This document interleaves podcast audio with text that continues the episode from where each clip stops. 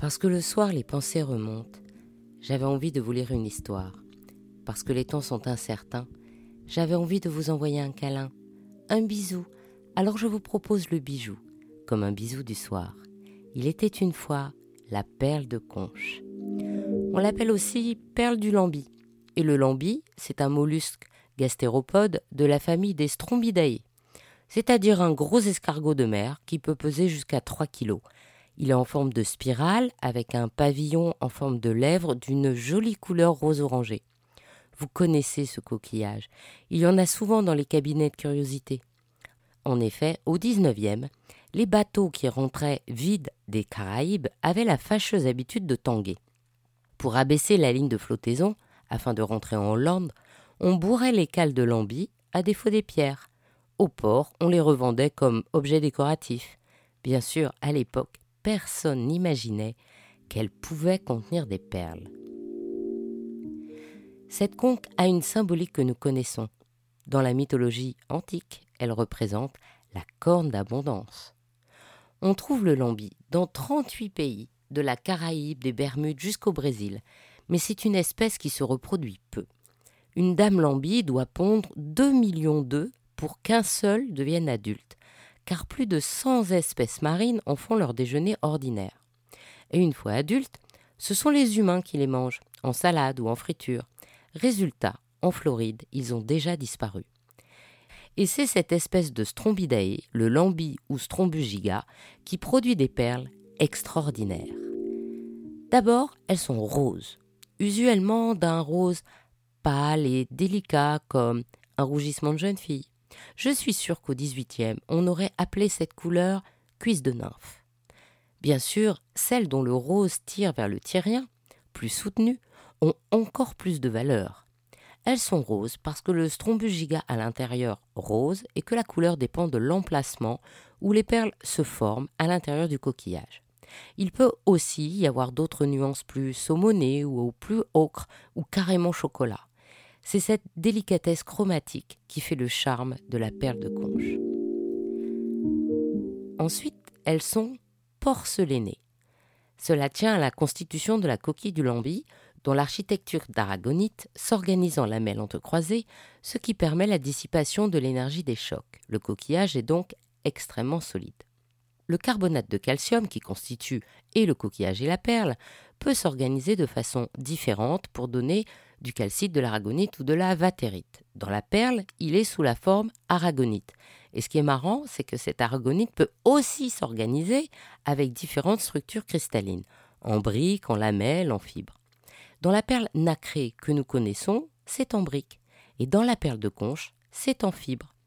Le résultat, c'est que cette organisation permet une réflexion de la lumière très particulière, une sorte de moirage que l'on appelle porcelainée et qui se caractérise par des effets lumineux qu'on appelle des flammes.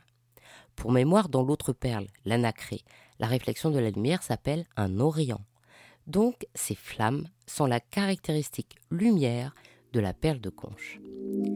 Un autre effet de la structure fibreuse de l'aragonite, c'est que la perche de conche est vraiment très dure, de 5 à 6 sur l'échelle de Moss, alors qu'elle n'est que de 3 à 4 pour une perle nacrée usuelle.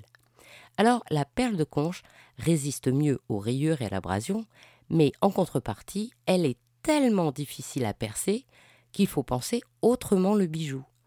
On ne peut pas enfiler une perle de conche sur une chaîne par exemple, car on ne peut pas la percer de part en part. On peut percer un petit bout, le planter sur un support, sinon on peut créer un serti tout autour. Alors le joaillier doit être très créatif. Une autre des caractéristiques de la perle de conche, c'est qu'elle est très rarement ronde et encore plus rarement de grande taille. En effet, le lambi a un muscle très fort. Ce coquillage ne se déplace pas en rampant comme les autres, mais en faisant des sortes de petits sauts avec son opercule. Alors le muscle est super entraîné. La conséquence est que les perles de conche sont comme aplaties tellement le muscle pèse sur leur construction. Du coup, elles ont toujours une forme ovoïde. En plus, le mollusque n'a qu'une petite ouverture et pas deux, comme pour les huîtres des perles nacrées. La conséquence, c'est qu'il y a moins d'occasions pour qu'un grain de n'importe quoi rentre dans le coquillage et soit la base d'une perle. donc la création de perles en soi est rare. De plus, elles sont rarement grosses. Une perle de 10-12 mm est déjà exceptionnelle. Hermann Marcus s'est passionné pour la perle de conche et avant de créer sa maison et de réaliser sous son nom de délicat bijou la perle rose reine, il a créé pour Tiffany le célèbre pendentif Une perle en cage. En 1905, Henry Walters, le fondateur du Walters Art Museum à Baltimore, achète ce bijou monté en sautoir pour sa nièce Laura Delano.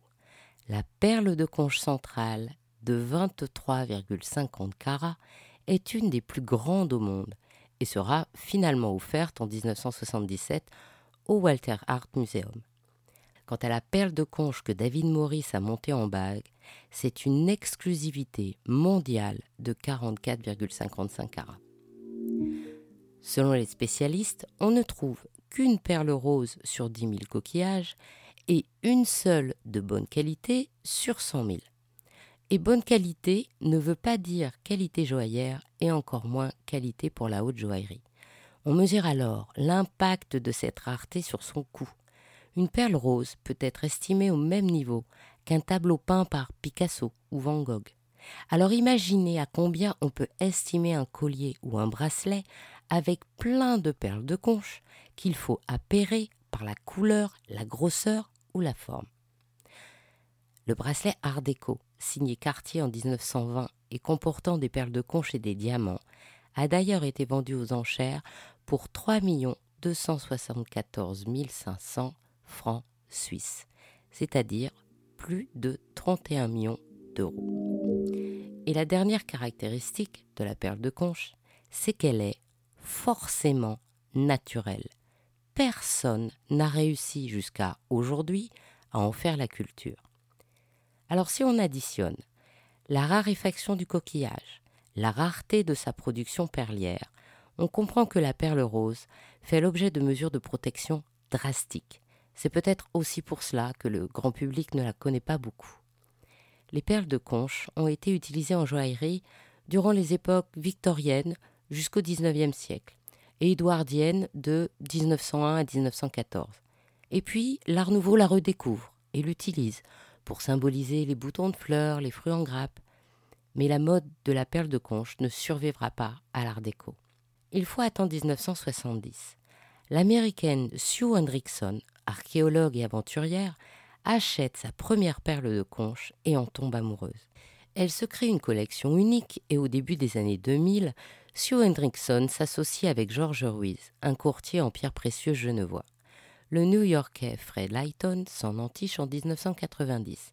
Et bientôt, les grandes maisons joaillères comme Mikimoto, Tiffany, Harry Winston, Bogossian, Chopard et Merlet imaginent de somptueux bijoux dignes de la rareté de cette perle rose.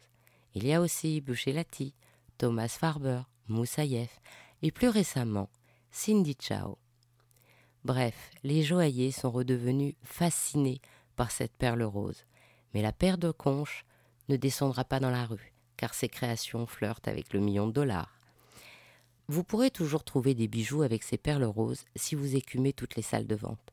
Et si vous avez la chance d'avoir une perle de conche, retenez que comme toutes les matières organiques, elle est sensible aux acides. La perle de conche est l'ultime perle fine, une gemme unique de l'histoire de la joaillerie, une histoire qui dure depuis bientôt deux siècles. Ainsi se termine cette histoire d'Il était une fois le bijou. Et je remercie Olivier Ségura, grand spécialiste de la perle et le directeur scientifique de l'école des arts joailliers de m'avoir dévoilé les secrets de cette perle rose afin que je vous raconte sa légende.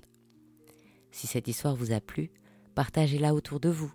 Pour vous aussi, envoyez plein de bijoux bisous et encouragez-moi en me mettant plein d'étoiles et de likes. À demain pour un prochain bijou, un nouveau bisou du soir.